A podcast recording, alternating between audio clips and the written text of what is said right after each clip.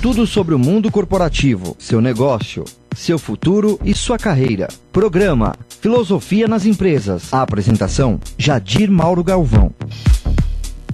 Muito boa tarde, senhoras e senhores. Eu sou o Jadir, esse é o programa Filosofia nas Empresas. Hoje é dia 21 de julho e aqui na Avenida Paulista, no estúdio da Rede Blitz, o relógio, os termômetros marcam 21 graus.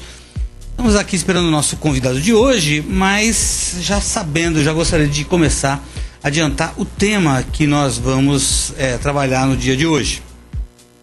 É, bom, é um tema absolutamente atual. Nós vamos falar sobre essa crise econômica, não somente a crise econômica do Brasil, mas a crise econômica mundial, né? Uma pretensa discussão aqui sobre as causas da crise econômica mundial é, e de um certo modo, eu defendo, escrevi um artigo sobre isso recentemente, eu defendo que nós vivemos uma crise é, que ela se encontra, que ela reside nas bases, nos alicerces, nas colunas de sustentação do próprio capitalismo. Ora, mas em primeiro lugar, seria preciso e importante esclarecer qual é o sentido de se discutir a crise econômica mundial no âmbito de um programa Filosofia nas Empresas. Pois bem, é, no meu livro Filosofia nas Empresas, é, ele foi dividido em três blocos. Primeiro bloco, eu falo das condições históricas em que apareceram as primeiras empresas, né? É, de todas as influências filosóficas que esse aparecimento de empresas é, foi permeado, foi qual o molho conceitual filosófico em que é, as empresas nasceram, as empresas talvez de mais idade, né? Temos aí empresas com algumas empresas com 50, com 100 anos e que eu me lembre agora apenas uma com mais de 100 anos, com, com mais de 200 anos. Seria, se não me engano, a Faber-Castell. Não sei se temos aí empresas com mais do que isso de tempo de idade, né? É, mas essas empresas, elas na sua constituição conceitual, filosófica, nos seus alicerces, elas foram atravessadas, elas foram nascendo em meio a um caldo filosófico que passava o mundo, né? Logo depois de uma revolução industrial, logo depois de uma revolução francesa que modificou as condições políticas existentes no mundo, né? Então, quando a gente fala de uma crise econômica, econômica mundial, essas empresas estão, sobretudo porque elas são, no mais, às vezes, elas estão globalizadas, ou para usar um termo mais atual e mais abrangente, mundializadas, né? as empresas são empresas mundiais, os mercados são mundiais, tanto na fabricação quanto no consumo dos produtos. O, o, é, as empresas hoje em dia elas são mundiais. Então, uma crise econômica mundial, ainda que é, esteja, por exemplo, na, na sua origem é, na Europa e ou nos Estados Unidos, é certo que, de um modo ou de outro, ao menos no que tange as grandes empresas, as grandes, a indústria automobilística que nós estamos vendo que está padecendo bastante dessa crise econômica, não só brasileira, mas também da crise econômica mundial, é, toda essa crise que é mundializada, o Brasil também é afetado e as empresas mundiais que estão no, operando no Brasil também são afetadas. Então, nada mais justo de que, eh, e esse ponto que eu abordo no, no terceiro momento do, do, do, livro Filosofia nas Empresas, é justamente a empresa nesse contexto mais amplo, num contexto social, num contexto ambiental de sustentabilidade e também num contexto mundial. Né? As empresas elas não podem, elas não são isoladas, elas não estão em apenas um lugar. Toda a ação local ela também reverbera, ela também influi no âmbito mundial. Então nada mais justo do que é, a gente, enquanto fala de empresas e de filosofia nas empresas, nada mais justo do que a gente tentar descobrir é, as causas fundamentais da crise econômica mundial. Pois bem, é, o primeiro ponto que eu gostaria de colocar nesse no tratamento desse assunto de filosofia nas empresas, de eh, dessa crise econômica mundial, é justamente uma pequena pergunta, né? Essa crise econômica, ela é uma crise de status econômico ou ela é uma crise conceitual, ou seja, de uma estreita pertinência à própria filosofia? Eh, e eu defendo que, no mais às vezes, essa crise ela é conceitual. Como assim? Uh, talvez a gente ao longo do, da existência do capitalismo, o capitalismo não é um, ela não tem uma existência muito longa, ela praticamente coincide do início do século XIX uh, e elas nascem praticamente juntos. Né? A gênese do capitalismo é a gênese das empresas. Então, empresas e capitalismo parece que são, se não um sinônimo do outro, mas sim um grudado no outro, um é, enganchado, ou no, no, modo mais culto de se falar em filosofia, imbricado um no outro. Né? Então, uh, o que eu diria era o seguinte: o capitalismo, quando ele surgiu, é, sucedendo uma, digamos assim, ideologia anterior que vigorava no mundo inteiro, no mundo inteiro e digamos assim, né, é, cabe se ressaltar que a ideologia anterior ao capitalismo vigorou por no mínimo 13 ou 14 séculos.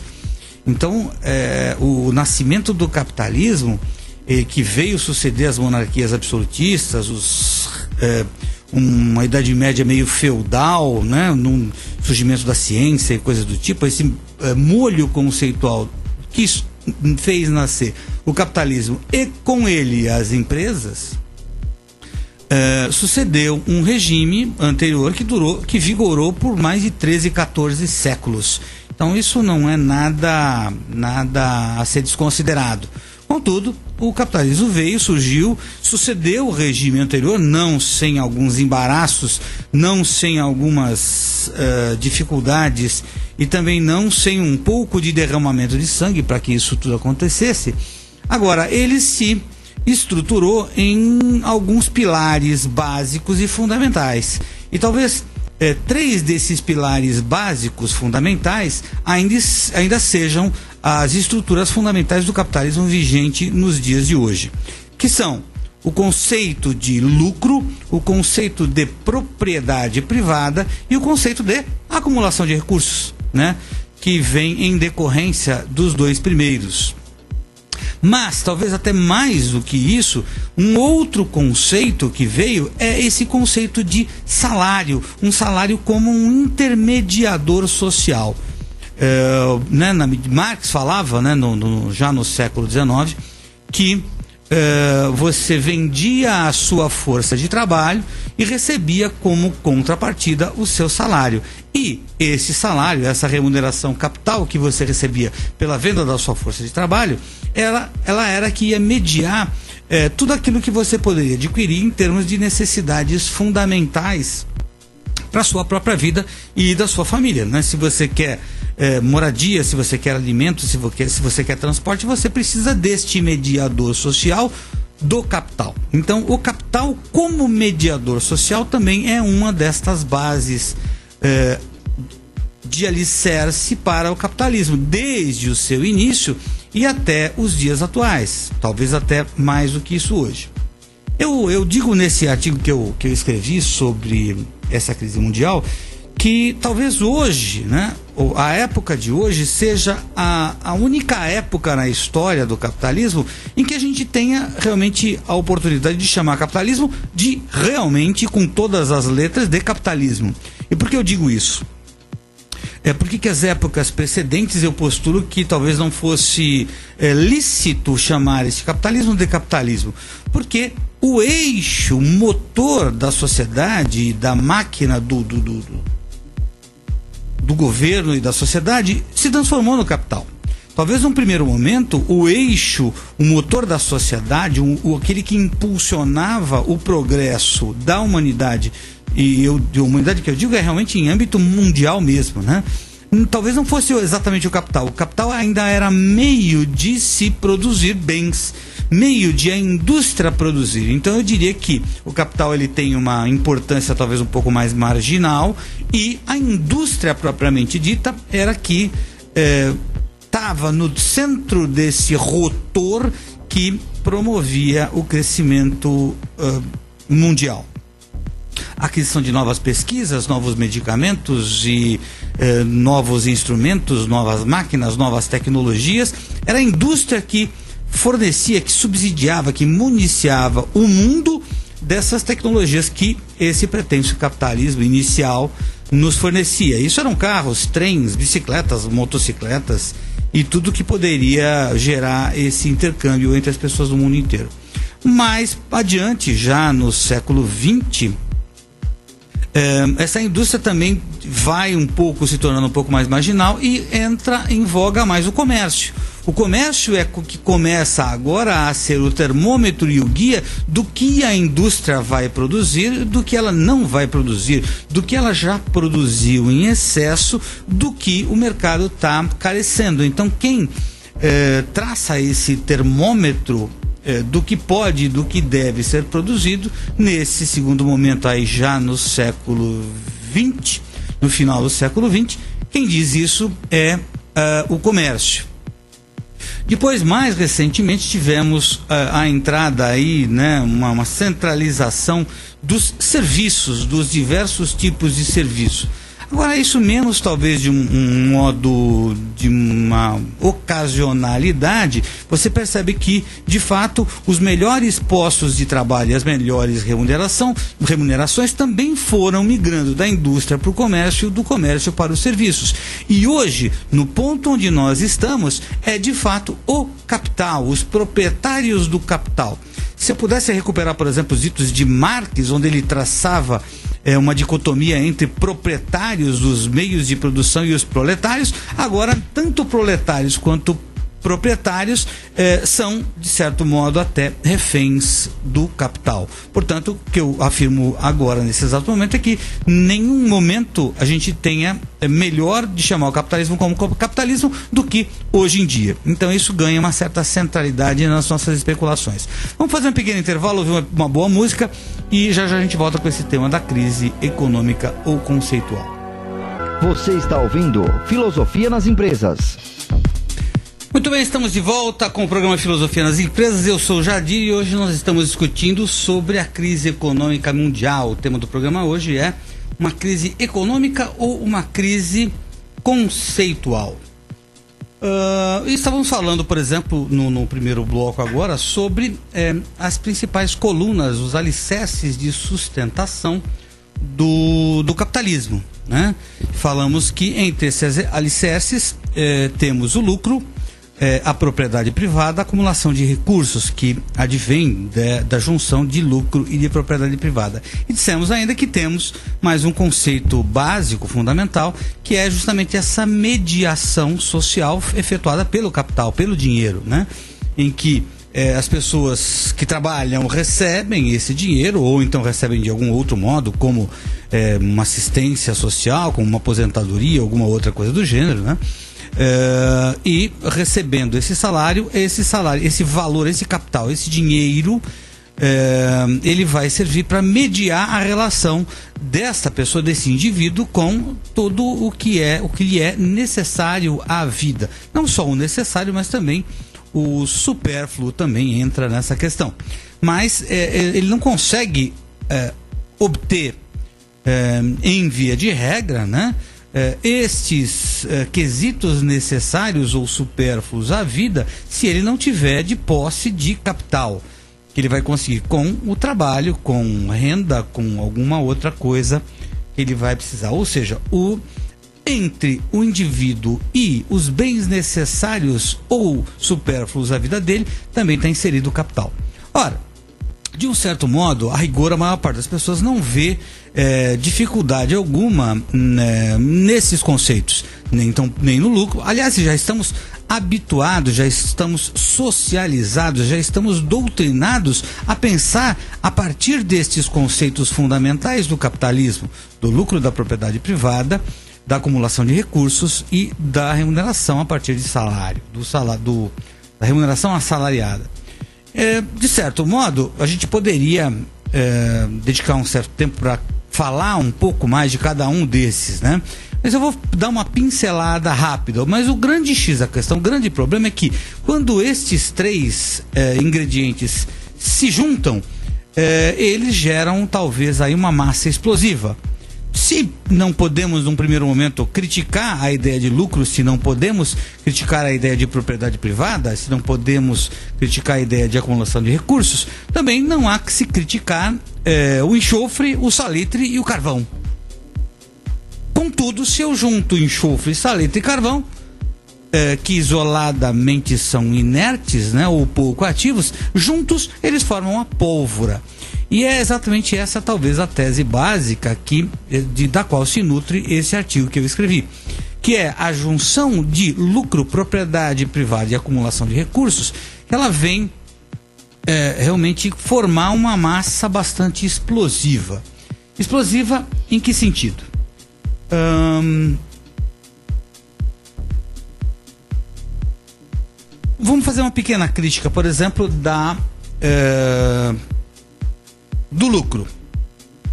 Ora, o que é lucro? Para a gente tentar definir. Se você perguntarmos para qualquer um dos ouvintes, ah, você quer ter lucro? A maior parte diria que sim. Contudo, a gente não consegue compreender é, conceitualmente o que é o lucro. Então, vamos tentar entender aqui de um modo bem, um, bem rápido, bem grosseiro, o que é o lucro, mas sem se, sem se distanciar daquilo que é verdadeiro.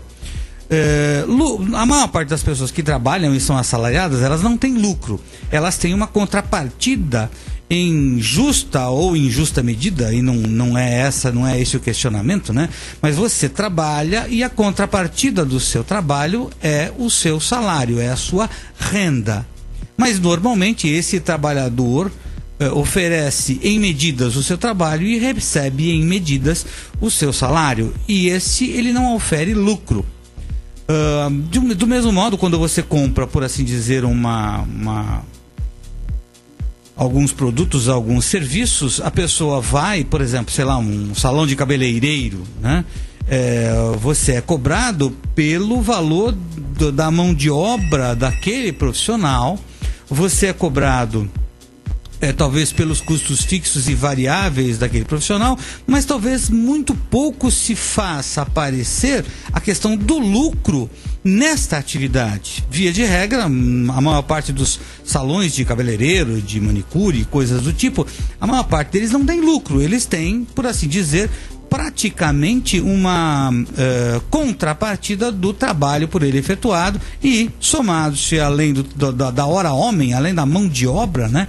Ele tem também os custos fixos de luz, de água e outras coisas também. Então esse profissional, em geral, também não tem lucro. Uh, por exemplo, se você tem um custo adicional de um eh, de um investimento para reformar algum local, para adquirir uma nova máquina, um novo equipamento, um computador, isso é um investimento isso é um valor que vai ser investido com o tempo. Mas isso também tem que estar tá dentro do, do, da precificação do seu produto. Portanto, até agora nós falamos de custos, custos fixos, custos variáveis, de mão de obra, de, eh, de recuperação do valor dessa mão de obra que foi vendida, mas não falamos ainda de lucro. Então, o que seria lucro? Lucro é este excedente, é para além do custo, para além das despesas fixas e variáveis, para além da mão de obra, para além é, do trabalho que é feito por todo mundo. Além disso, nós temos também um excedente e que não tem uma contrapartida que é exatamente o lucro. Então, é, digamos assim, as empresas poderiam sobreviver sem o lucro? Em tese, sim. Em tese, toda e qualquer empresa, se ela tem toda a sua mão de obra remunerada, se ela tem todos os seus custos fixos e variáveis remunerados, se ela tem. Uh, os seus investimentos abastecidos para que ela possa continuar trabalhando e continuar crescendo, é, ela continua trabalhando, ela continua crescendo, só, mesmo não tendo lucro. Então, o, o, lucro, na verdade, é um excedente que ele não tem uma é, contrapartida. Tanto que é, uma economista britânica chamada Joan Robinson, ela, num, num texto brilhante que ela fala sobre liberdade e necessidade, ela afirma, né? Que, de certo modo, se o lucro fosse o critério do comportamento correto, e há de se frisar que ela não tem nenhum viés, é, efetivamente, nenhum apreço pelo marxismo, né? ou seja, ela não é comunista, ela não é socialista, nem nada disso, mas ela afirma. Se o lucro for o critério do comportamento correto, nós não conseguiríamos diferenciar o lucro do roubo porque o lucro tanto quanto o roubo também é uma apropriação de recursos sem a devida contrapartida. Então, deste modo, encarado a partir deste viés, é, o lucro ele é, ele vai trazer para determinadas mãos sem oferecer uma contrapartida em troca. É, pois bem, só que o lucro ele não é visto isoladamente, ele é visto também na mesma medida do da propriedade privada. Ou seja, quanto mais eu tiver a condição de ter uma propriedade privada e puder oferir lucros, mais eu vou ter também condições de além de ter o meu trabalho remunerado, ter um excedente para adquirir mais propriedade privada. E tudo bem, de um certo modo é prerrogativa de, de, quem tem lucro, então de certo modo isso não poderia, não haveria nenhum problema no conceito de propriedade privada. Contudo, no próprio conceito de propriedade privada também se encerra uma, uma dificuldade. Por quê? É, temos uma distância talvez muito leve, muito tênue entre o que é de todos e o que não é de ninguém. Uma vez que eu privatizo uma propriedade, eu também retiro da propriedade de todos.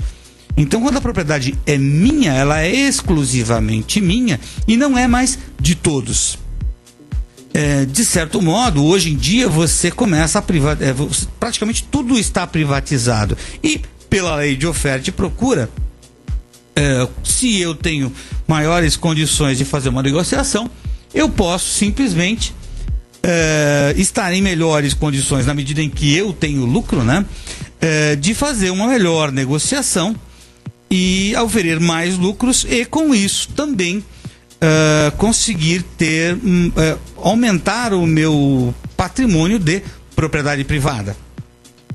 Pois bem, falando desse, desses dois conceitos, a gente verifica que a ideia de lucro somado à ideia de propriedade privada é que talvez não tenham tido uh, maiores dificuldades ao longo da história total do capitalismo, talvez se façam ver hoje em dia, na medida em que eh, esses conceitos associadamente acabam por produzir, acabam por conduzir todo, uh, todo o capital que está circulando em toda a pirâmide social, ele acaba conduzindo isso cada vez mais ao topo da pirâmide social. Uh, estamos tendo agora o prazer de receber agora o nosso convidado, o Milton Galvão. Eu vou pedir para que ele se apresente aqui no microfone para vocês. Muito bem-vindo, Milton. Muito obrigado pela sua presença. Obrigado. Boa tarde aos ouvintes.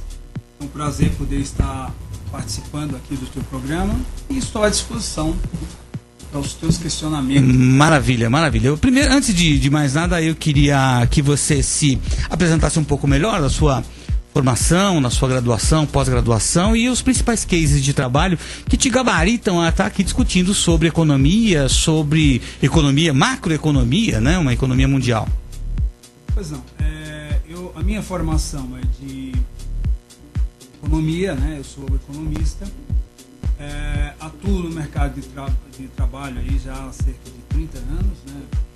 É, tenho pós-graduação em finanças corporativas e controladoria e a, a minha base de estudos é, foi sempre focada em, na economia dos fundos de pensão.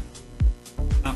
Eu tentei entender é, como que funciona essa, essa fonte de recursos tão, tão necessária é, na atualidade né, e que, de certa forma, é pouco explorada do ponto de vista de uma economia capitalista. E principalmente é oportuna, né, tendo em vista que nós aqui no Brasil, não é um fenômeno local, né, é um fenômeno mundial, é, verificamos já um, um, início de crescimento aí da população de terceira idade. Tá? E essa população será fortemente impactada sistema previdenciário que aí está. Já temos visto que em diversos países do mundo algumas reformas foram feitas, aqui no Brasil também, mas ainda um pouco incipiente. Né? Precisa aprofundar um pouco mais isso. De qualquer forma, me coloco à disposição. Maravilha, eu estava dando uma, uma introdução breve aqui em alguns conceitos de lucro de propriedade privada, de capitalismo, um histórico do capitalismo, só para iniciar os nossos ouvintes na, na questão, na problemática. Vamos fazer um pequeno break agora, já já a gente volta com essa discussão e seja bem-vindo, Milton, à discussão Filosofia das Empresas. Muito bem, estamos de volta com o programa Filosofia nas Empresas e estamos discutindo aqui a crise econômica mundial, se ela é uma crise econômica econômica propriamente dita, né, ou se ela é uma crise conceitual. É, eu havia tava, tava conversando com esse acréscimo de peso que a gente recebeu agora com, com o convidado Milton Galvão. A gente até tava, tinha planejado algumas perguntas, mas eu vou fazer uma antes, até como um preâmbulo do, da nossa discussão. Né? É, me fugiu o que eu ia falar. deu branco, deu branco e me fugiu o que eu ia falar. É, então vamos lá, vamos voltar para o nosso roteiro, né? E muito se fala é, em crescimento de PIB, crescimento de PIB como um critério de crescimento de um país, de uma população e coisas do, do tipo. Fundo, aliás, é, o governo atual, do qual eu não sinto apreço absolutamente algum, né? Mas foi muito criticado, justa ou injustamente, por um crescimento muito pífio, aliás, negativo, né, do PIB nos últimos tempos. Agora a pergunta que é, eu deixo no ar é PIB de fato representa é, um crescimento econômico, sim, mas o PIB representa um desenvolvimento de um país? Ou ele mascara algumas coisas? Ou, é, mudando a pergunta em outras palavras, né, trocando em miúdos, é, até em que medida que o PIB de fato representa um melhor e maior bem-estar da população desse país? Muito bem. É, Para chegarmos a essa questão, é importante lembrar crescimento do PIB não é uma medida absoluta para se, se avaliar o bem-estar. Aí é que nós entramos em, em conceitos diferentes: né? crescimento versus desenvolvimento. Tá? Pode-se crescer a taxas robustas e, no entanto, não se avançar no que diz respeito é, com relação ao desenvolvimento. Por quê? Porque o que efetivamente pesa aí é a repartição da renda, é a distribuição de renda. Tá? Então, é, nós vamos observar também do ponto de vista da, da questão de avaliação do, do PIB, né, do crescimento do PIB, é, devo mencionar que já existem estudos, né, alguns, alguns estudiosos, alguns economistas andam pensando em outra medida que talvez mensurasse um pouco mais a qualidade, de, a melhora na qualidade de vida de uma população. Que índice tá? seria esse? É, seria um índice de felicidade interna bruta, né? São estudos incipientes, são alguns economistas asiáticos que utilizaram outros critérios, né? É, justamente para estar medindo também essa, essa melhoria de bem-estar da, da população. Uh, por enquanto, nós continuamos utilizando o PIB. Tá? Por quê? Porque essa metodologia do, é, desse índice que eu mencionei aqui ainda é um pouco, digamos assim, subjetiva demais que vale para determinada região pode não valer para determinada outra, certo? Nós temos casos, por exemplo, de países que são paupérrimos e têm uma felicidade interna bruta muito maior do que países ricos, né? sobretudo alguns países da Ásia. Sri Lanka é um dos, é, é um dos é, das indicações que pode se fazer. Só que como, como esses fatores ainda são como eu posso dizer assim, difusos, continua se utilizando a, a metodologia do PIB. E as Nações Unidas vêm aperfeiçoando esse método. Né? Então, para se entender o conceito de desenvolvimento, nós vamos sair única e exclusivamente da questão do crescimento robusto do PIB e avaliar também a melhoria da distribuição de renda. Mas é só isso? Não. Para isso existe o IDH, né? que é o Índice de Desenvolvimento Humano e vai se fundamentar aí em três pilares: é, repartição de renda, né? medido pela renda per capita, é, indicadores de saúde, medido pela longevidade e indicadores de educação. Tá? Então esse básica, essa metodologia é, data de, dos anos 90 e já inclui pelo menos quase 200 países no mundo inteiro. Tá?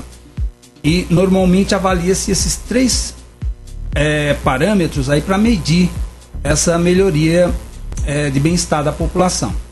O IDH é um índice que vale de 0 a 1, né?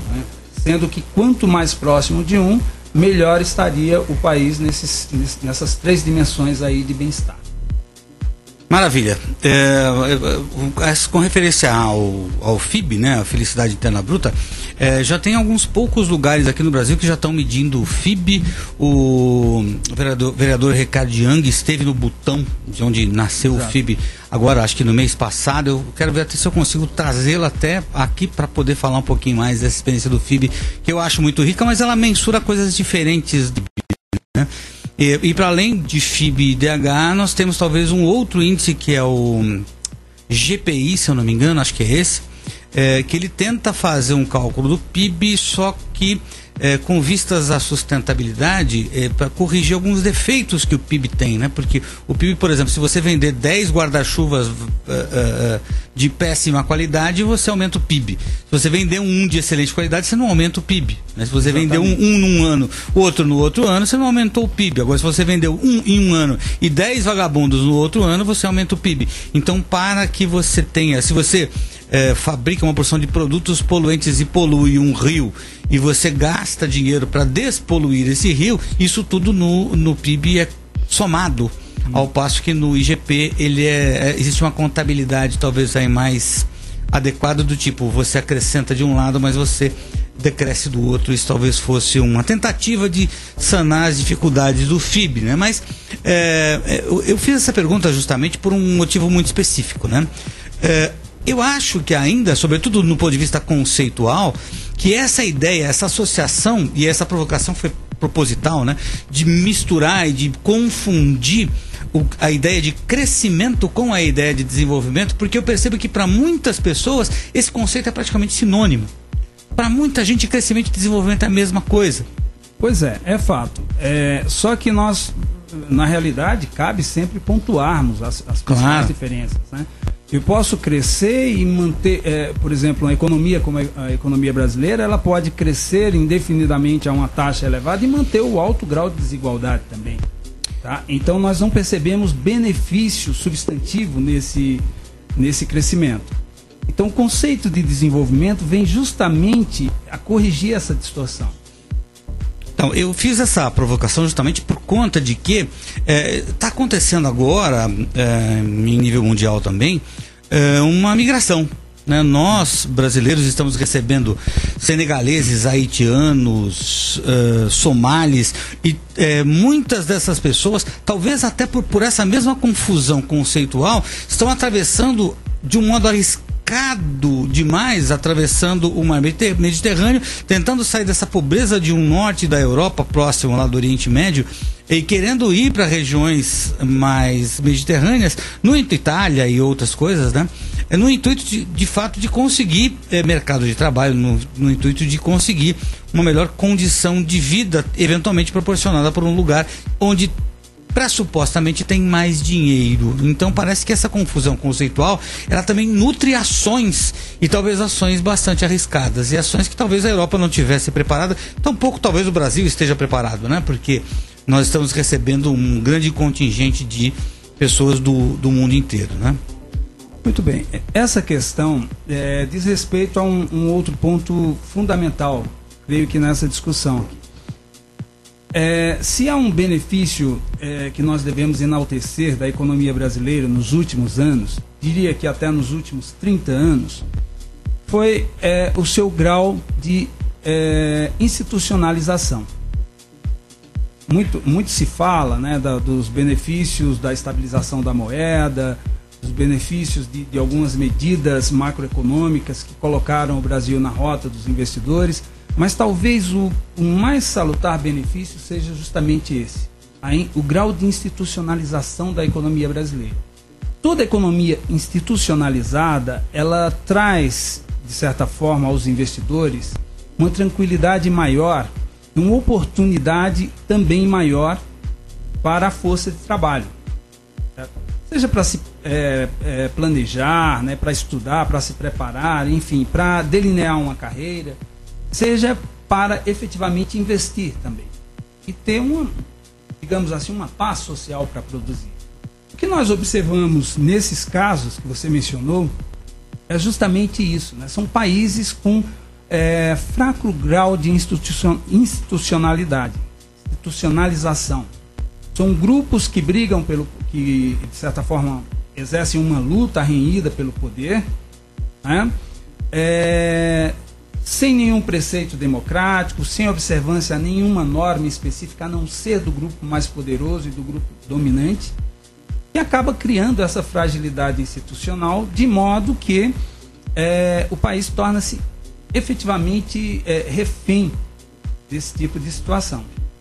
E não basta é, ajuda humanitária, não basta, seja lá que tipo de, de intervenção internacional, enquanto não houver uma consciência de que é, a institucionalidade será a verdadeira âncora de estabilidade dessas economias.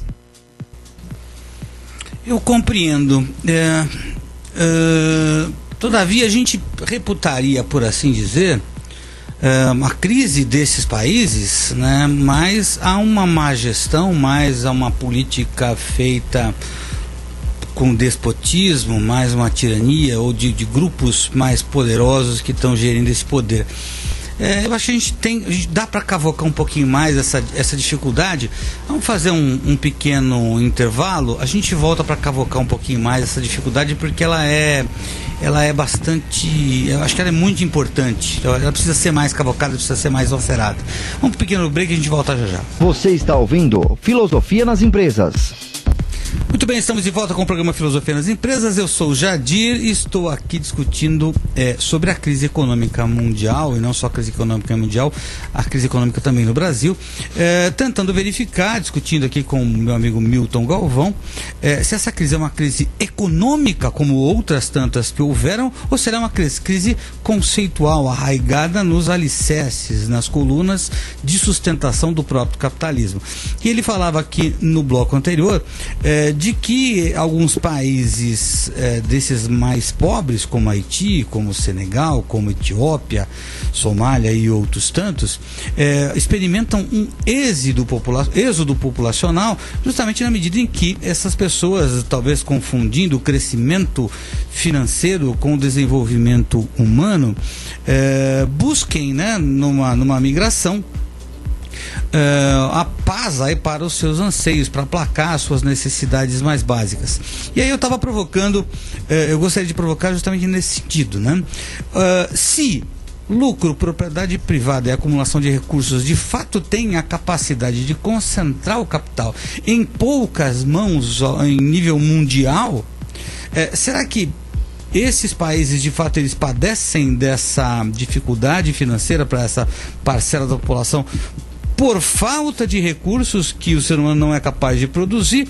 Ou será que é pelo fato de que essa renda está concentrada em menos mãos, em poucas mãos, e essa dificuldade, essa concentração de renda pode provocar eh, essa dificuldade nesses países?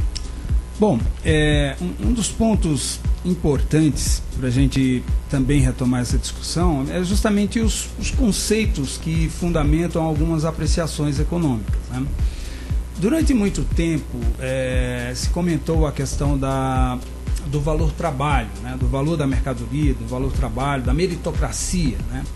ou seja, o tempo empregado, o esforço empregado na confecção daquele produto que lhe conferia é, digamos assim, um valor né? propriamente exatamente um determinado valor.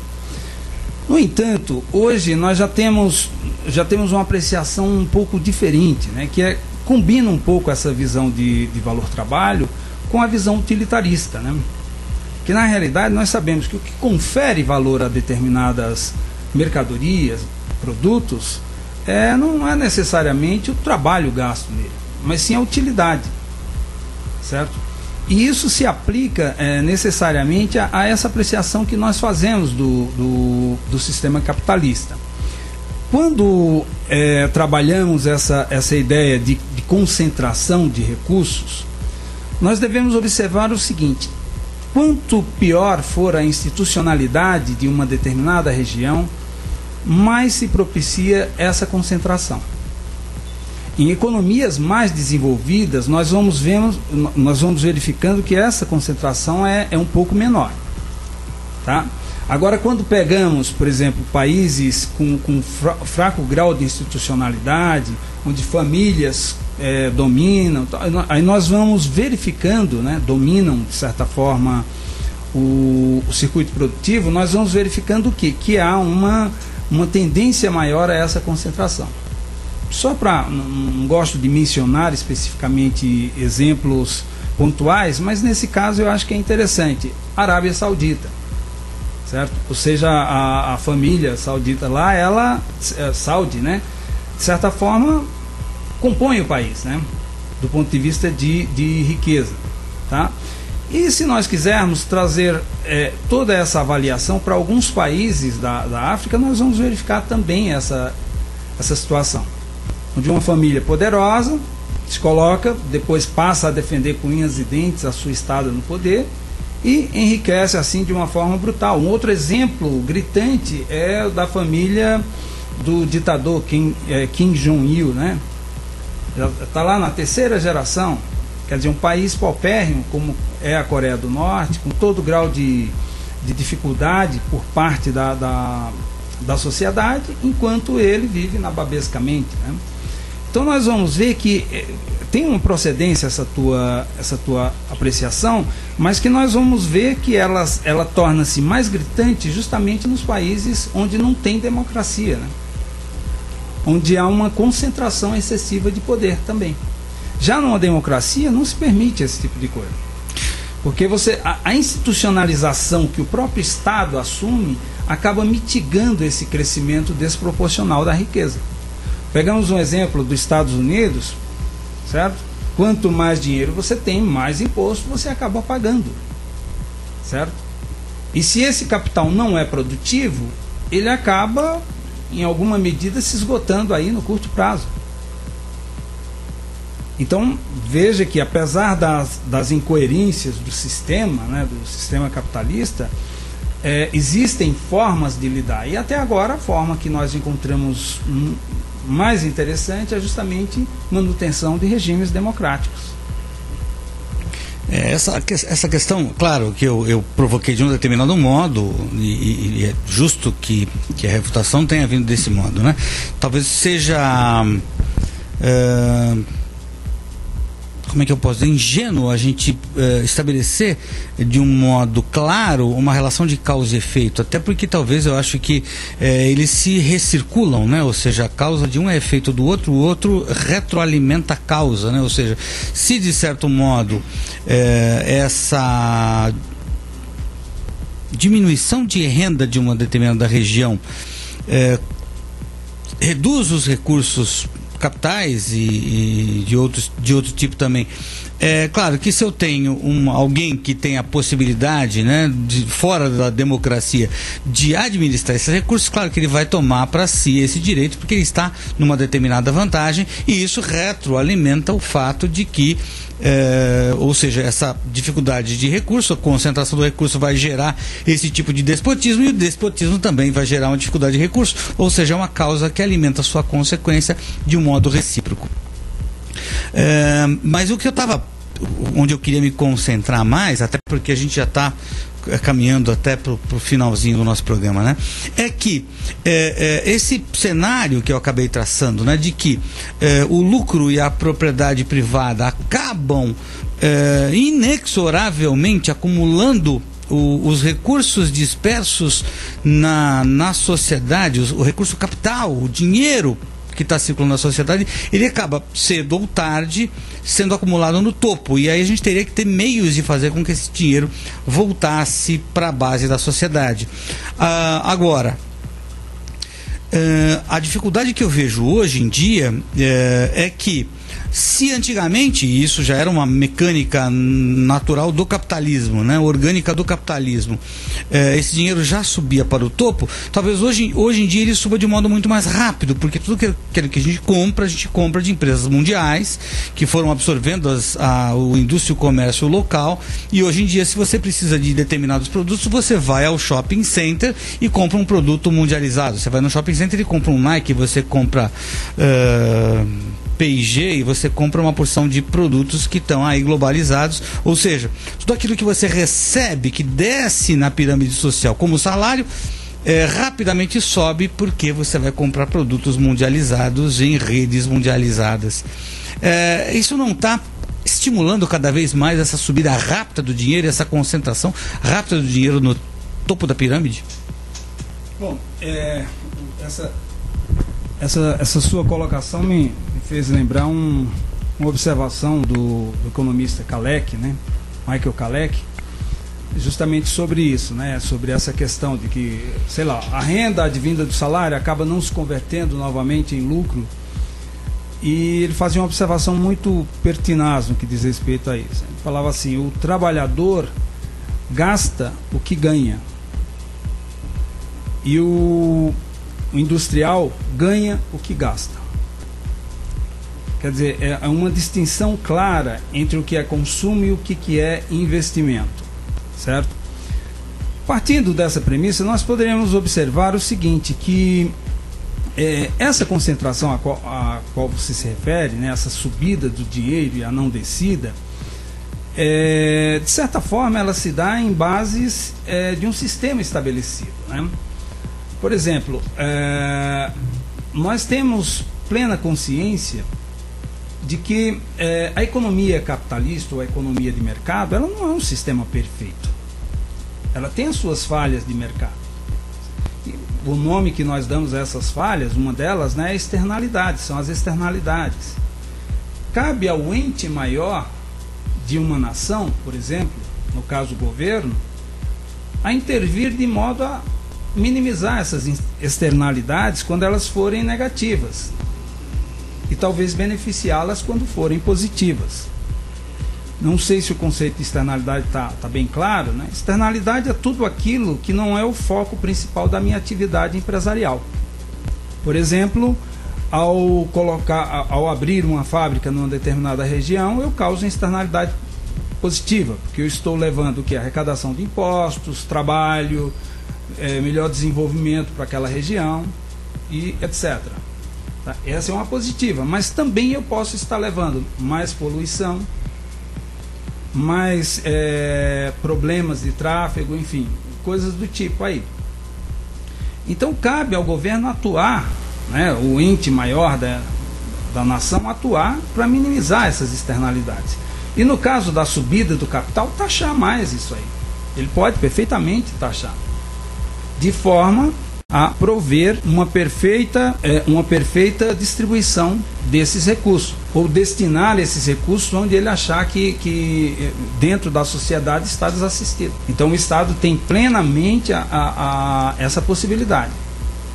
O que não pode ser é extremamente intervencionista a ponto de minar essa capacidade de crescimento do lucro. Porque aí ele não vai fazer crescer, sem dúvida alguma, a economia do país. Maravilha. É, não temos mais tempo agora, por, acho que a gente continuaria discutindo esse assunto por mais bastante tempo, mas quem sabe a gente marca, marca um outro programa para continuar essa discussão que é bastante pertinente. Mas eu acho que alguns conceitos básicos a gente conseguiu tratar e deu para fundir um pouco a cabeça dos nossos ouvintes.